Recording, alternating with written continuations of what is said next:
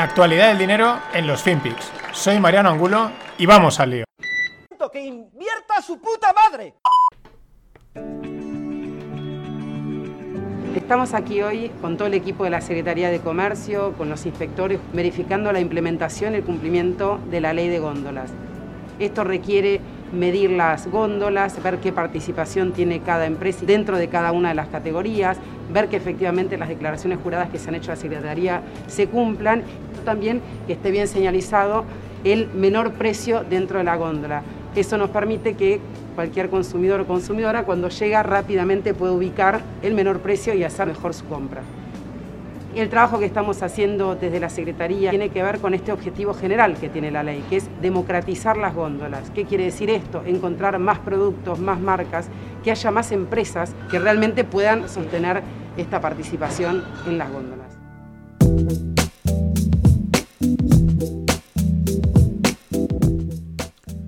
¿Qué tal, no financieros? Eh, las góndolas son los estantes de los supermercados. Y como podéis adivinar por el acento, pues esto es Argentina, por el acento y porque estas cosas solo pueden pasar en Argentina y muy pronto en España. Juan, anota que esto va a pasar. Están democratizando las góndolas. ¿Cuántos artículos tienen que haber de un tipo? El precio, en fin. Luego es que la economía no tira, es que las empresas se van. Esta es acojonante. El nivel de control al que van llegando los políticos. Y la gente, pues, incluso pues lo de siempre, ¿no? Hay gente que le parecerá bien. Hombre, claro, es que hay que, hay que democratizar las góndolas. Es que es espectacular. Esto por un lado está la parte ideológica, ya sabemos cuál es, pero luego por otro lado es un problema que tiene la política yo creo que en general. Y es una cuestión humana, ¿no? Eh, tú llegas a un sitio y lo que no vas a decir es, oye, pues está todo bien, pues no hago nada, ¿no? voy a dejar las cosas como están. No, la tendencia humana es decir que voy a estar aquí cuatro años como ministro de lo que sea eh, sin hacer nada, me van a echar el, palo, ¿no? Me van a decir de todo. Pues no sé, vamos a ver qué leyes podemos retocar, qué podemos mejorar. Y es cuando empieza a, enfarragarse la cosa y, y, a liarse y luego ya entra la parte política y llegas a que te están controlando las góndolas. Aquí es que hay eh, hace falta un 20% más de los botes de mayonesa de la marca tal, porque si no, no estamos democratizando y luego ya no, ya no quiero imaginarme cuando metan la igualdad de género en los productos de comida, gender equality, Black Lives Matter, ESG en un, en un supermercado. O sea, es, es para temblar, ¿no? Pero es la tendencia, ¿eh? O sea, esto es Argentina porque en eso son unos adelantados. España, eh, el modelo es Argentina, lo han dicho algunos ministros, y otros países que no crean que les pilla lejos porque, porque es el modelo. O sea, vamos hacia, hacia esas. Para temblar, chavales. Y en esa línea de control ya next level, ¿no? Porque dice, si Argentina está así, pues nosotros al máximo. ¿Quién? Biden. Biden lleva proponiendo un impuesto global a las empresas, ¿no? Como que todos los países se pongan de acuerdo y pongan el mismo tipo de impuesto, el mismo impuesto. ¿Para qué? Para evitar que, haya competencia fiscal, como puede, haber competencia entre cualquier otro sector de lo que sea. Que es bueno que la competencia hace que se bajen los precios, que suba la calidad, etcétera, ¿no? Que al final gane el consumidor. Cuando no hay competencia es cuando solo gana pues el, el monopolio, ¿no? Y, pero hay países que dicen, hasta aquí, hasta aquí Biden. Irlanda, a Irlanda le va como un tiro. ¿Por qué? Tienen una tasa del 12,5%. E Irlanda ha dicho que al impuesto Biden dice que ellos no se suman. que ellos no les esperen. También es verdad que habría que ver, no sé los datos, pero eh, la cantidad, bueno, Apple y otras tantas empresas están allí er, arraigadas, pues claro, eh, yo tengo una amiga que está, está en Silicon Valley y decía, mira, esta gente al final hacen 0% de impuestos. Pero oye, echa la ley, echa la trampa. Y al final Irlanda el nivel de vida es buenísimo. Menos mal que no tienen sol, porque si no, eh, países como nosotros seríamos un auténtico desierto. Y más países que se plantan. Esta, este es un tuit que comentaba, porque no he encontrado noticia en otro lado, eh, pero de José Luis Cava, que ya lo hablábamos ayer, un auténtico crack. Lituania. Lituania, los Bálticos, claro, los países bálticos mm, y esa zona de Europa del Este con la que les han dado durante tantos años normal que llegue un momento que digan, alto, o sea, ya no pasamos más. Pues estos son países que les han estado entre los soviéticos, los comunistas, los eh, dictadores de por aquí, de por allá, vamos, o sea, los han reventado históricamente, desde hace mucho tiempo. Bueno, pues Lituania dice, eh, han cabreado los chinos. Han cabreado los chinos, ¿por qué? Porque han bloqueado la inversión china. Han abierto una oficina comercial en Taiwán Y han retirado, y se han retirado de un foro que tenía pensado montar Beijing para la cooperación económica entre Europa Central y Oriente, y los lituanos han dicho que ahí te quedas. Pues ole por Lituania, esos son los modelos que hay que seguir, un poquito de, de orgullo propio, ¿no? Y un dato desde Estados Unidos de los que molan, ¿no? Con el tema que hablábamos ayer de la inflación, sube, baja, etcétera la relación entre los costes laborales unitarios y el CPI. El CPI es el, índice de inflación como se le conoce internacionalmente. Bueno, hay una clara correlación, en la newsletter tenéis el gráfico, hay una correlación total entre los costes laborales unitarios y la inflación. ¿Cuál es el detalle? Que los costes laborales unitarios van adelantados, o sea, es como van un poquito por delante de la inflación o la inflación va retrasada. ¿Y cuál es el detalle? Que los costes estaban en máximos, en un 6%, y ahora mismo han corregido a un 2,1%. Por lo tanto, si la correlación se mantiene, que estamos en épocas de que las correlaciones, mm, con todo el desajuste que hay monetario, pues van por donde van, si las correlaciones se mantienen, que lo parece, la inflación también habría marcado un máximo, la que hace una semana salía o hace dos, del 4 y 2, del 4,2 y guau, guau, guau, y la que llevan anunciando, pues si los costes laborales unitarios se portan como debe de ser, en teoría estaría marcando un, pico. Lo cual, pues imaginaros con la constante pues, narrativa, ¿no? Discurso, que viene la inflación, hay que protegerse, hay que proteger esto, bla, bla, bla. De repente, crack. ¿Quién se podía esperar que lo que todo el mundo dice no se cumpla? ¿Quién podía esperar que eso pasase? Veremos a ver lo que pasa, ¿eh? ya digo, va atrasada y habrá que esperar a que salga o a que saquen la que tienen que sacar. Porque igual siempre pueden coger y decir, no, joder, esto nos está rompiendo nuestro discurso. Mm, corre, mete aquí en el Excel un más 2, un random X3 que suba un poquito. Corrígemela, corrígemela. Haz un poquito de maqueo. Y otro dato interesante, Bernard Arnault, que es el, el propietario el de LVMH, el grupo, el conglomerado de marcas de lujo, es el hombre más rico del mundo, 186,3 billions por una escasa diferencia, ¿no? Como en estas carreras de, los Juegos Olímpicos, ¿no? Que pasa ahí sacando la nariz. Por 300 millones, nada, lo que llevas en el bolsillo, por 300 millones supera a, Jeff Bezos. ¿Qué es lo llamativo? Pues que es una empresa de marcas de lujo y física, ¿no? De, no, produce software. Como tuiteaba la persona de la que he sacado, que no, no es, una, es extranjero, no ha anotado el nombre, porque no me estará oyendo, así que no pasa nada. Decía, el software se está comiendo el mundo, excepto los bolsos. Los bolsos son algo seguro. Y esto es lo, llamativo, ¿no? Que en medio de las tecnológicas creciendo, chorros de millones, son máquinas de, tener flujo de caja a lo bestia, aparece una empresa que produce mm, productos físicos encima de lujo, que en teoría pensarías que son como muy de nicho y tal, y vamos, va como un tiro, y este tío, el, el más rico del mundo. También es verdad que hay truco. Porque esto, eh, como, también dependen mucho de las cotizaciones de la bolsa, pues en poco en cuanto te corrige una, sube otra y es fácil sacar el titular. Igual dentro de la semana que viene, esos 300 millones, pues Bezos le ha vuelto a pasar, ¿no? Pero no deja de ser llamativo que una empresa como el VMH, pues esté ahí peleándose con los, con los top.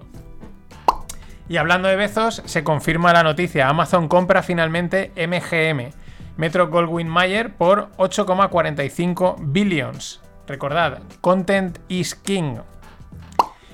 Y volviendo al lujo del que estábamos hablando, un bolso de Gucci virtual, ¿vale? O sea, una recreación virtual de un bolso de Gucci, pero que no es un NFT, ¿vale? No es un non-fungible token, es simplemente una recreación virtual. Ha sido vendido en Roblox más caro que el bolso original, ¿vale? Que el bolso físico.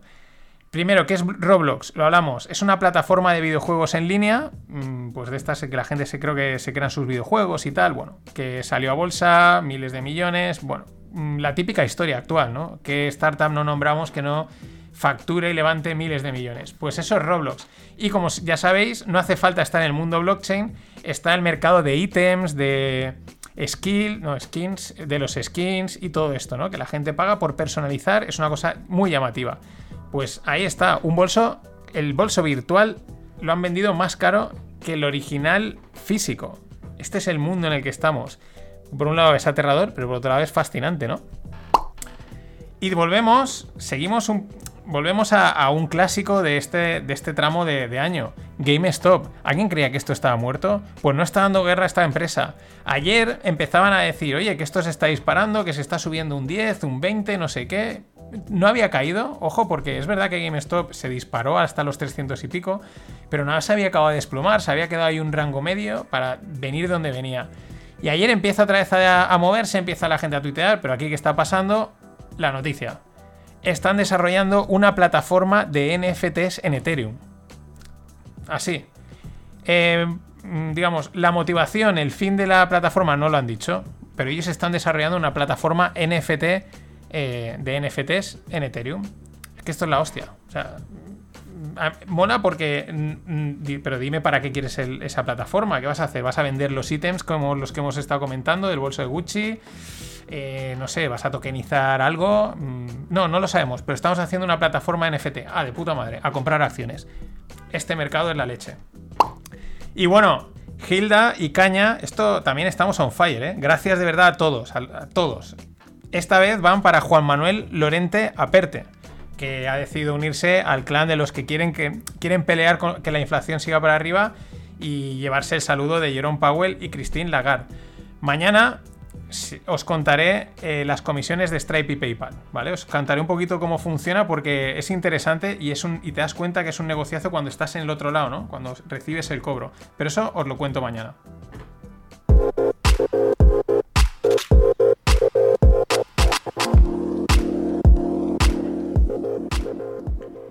Y hoy en Startups un par de rondas, de rondacas, que al final es lo que mola, que levanten millonacos y a tirar.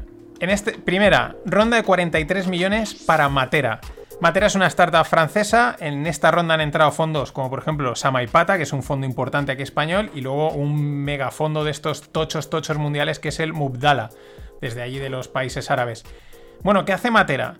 Software eh, SaaS, eh, software as a service, para gestión de comunidades de vecinos, ¿no? De edificios, ¿vale? Más bien autogestión, por lo que he leído unos vecinos de, pues deciden instalar el software y el software pues mete ahí los contratos, les da información de cómo está gestionando y les permite esa autogestión. Bien, está interesante, eh, aquí hay mucho campo, yo no sé cómo será en otros países, pero aquí el tema de las comunidades de vecinos, para los que no seáis de España, ha habido una serie de muchísimo éxito que simplemente era la historia de las comunidades de vecinos, un poco esperpéntica, pero tampoco muy rara de lo que pasará en muchas, un auténtico jaleo. Pero aparte hay otro factor, que está el de los administradores de fincas, ¿no? La persona que se encarga un poco de llevar el control, que lo mismo, no sé cómo será en otros países, no sé tampoco cómo será en otras ciudades, pero aquí en Valencia hay muy pocos buenos. Es ahí hay un mercado, el que lo hace bien, vamos, mm, tiene el éxito copado. Matera.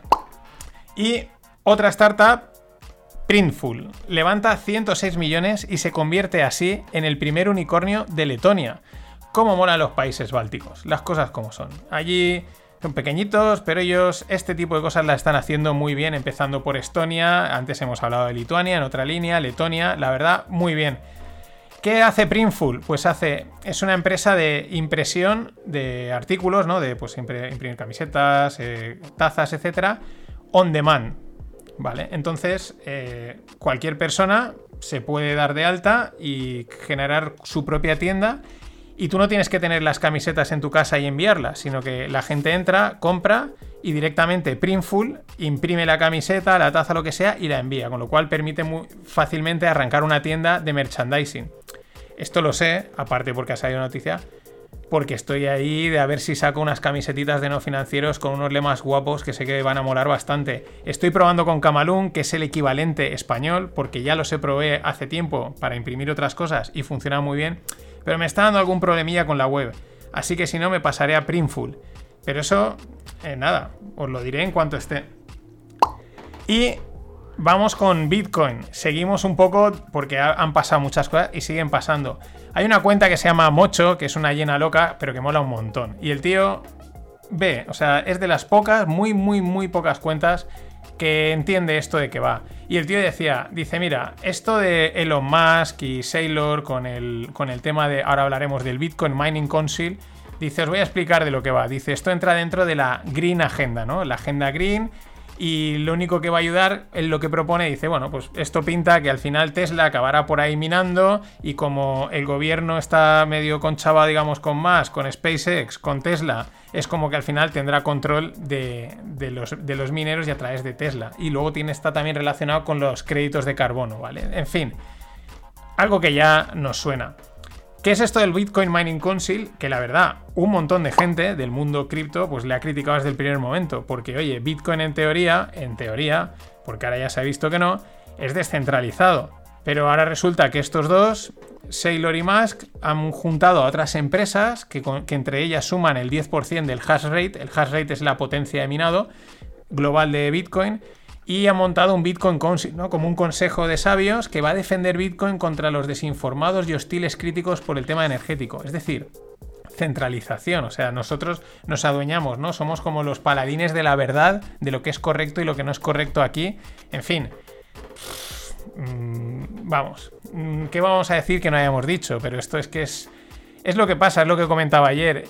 Eh, puede que sea una derivada de que no haya un referente en Bitcoin, que sea descentralizado, que no haya un nombre al que referir, que no haya un Vitalik, digo Vitalik porque es alguien que conocemos, y pueda surgir cualquier vendemotos a intentar apoderarse de la entidad, ¿no? Así a nivel intelectual.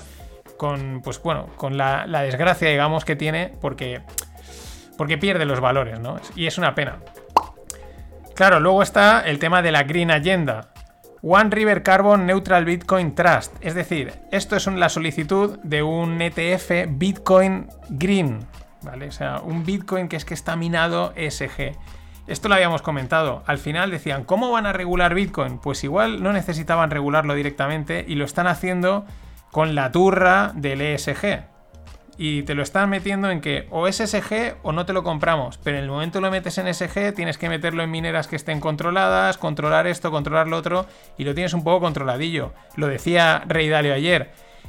Él, él, da por hecho que los gobiernos son, él dice, son capaces de hacer lo que quieran, no confiéis en ese sentido. El ESG, o sea, esto, que en teoría está pues para mejorar, para hacer el mundo más sostenible, al final va a ser un lastre. Lo van a meter, lo están metiendo por calzador por todos los lados, todo tiene que ser SG, lo cual muchas veces quiere decir no rentable.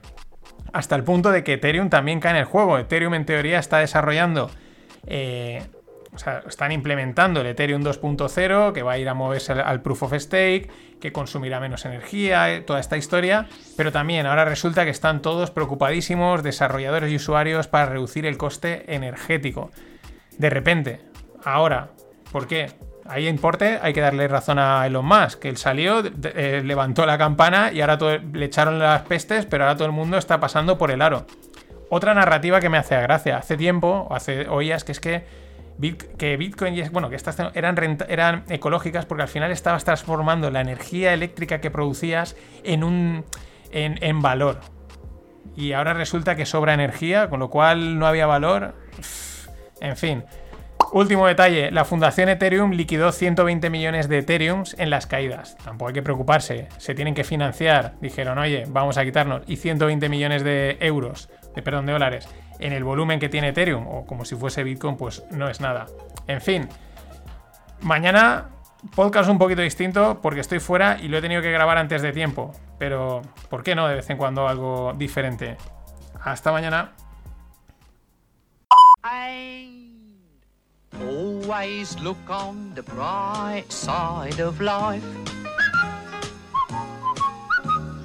Always look on the light side of life.